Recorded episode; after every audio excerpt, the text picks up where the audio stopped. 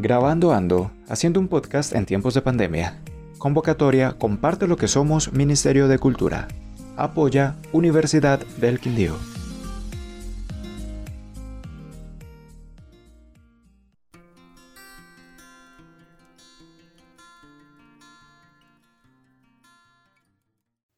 A través de la ventana, por Angie Murillo Montoya, Universidad del Quindío.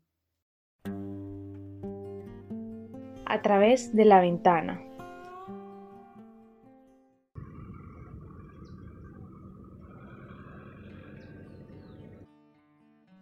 Desde el pasado marzo, en la Tebaida dejaron de ser criticados los murales, la remodelación del parque principal, el nuevo teatro los arreglos a construcciones y calles municipales, los nuevos locales y toda cantidad de intentos llevados a cabo desde hace más de un año por convertir el pueblo en un lugar más ameno para sus habitantes y visitantes.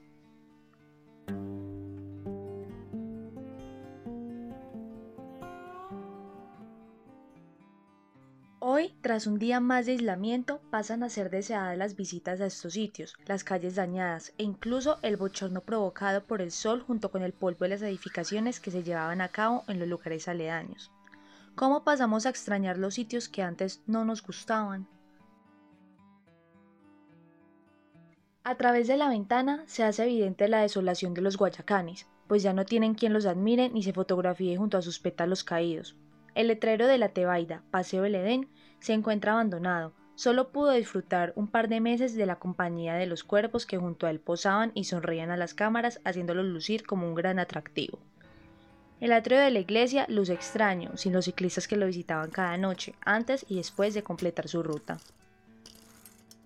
El habitual carrito de fresco rosado con empanada es ahora invisible. El hombre vestido de botas vaqueras y sombrero de arriero no se ha vuelto a ver desde el pasado 20 de marzo.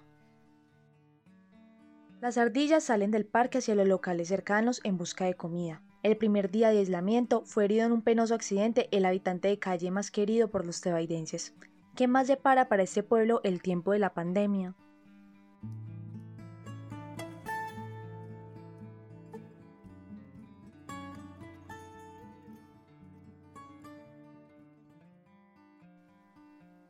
El COVID-19, así como ha quitado, ha dado, y lo ha hecho regalándonos la lección más importante de todas, la cual, así suene cliché, nunca había resultado tan cierta. Nadie sabe lo que tiene hasta que lo pierde. Pero tranquilos, que poco a poco recuperaremos nuestras vidas y disfrutaremos de lo que antes ignorábamos. Lo mejor está por venir.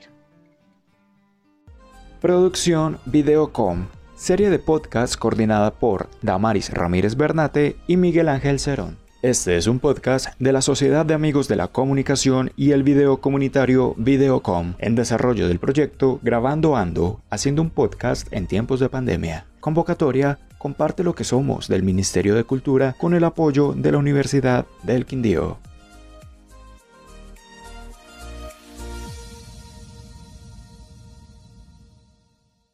La cultura es de todos. Ministerio de Cultura.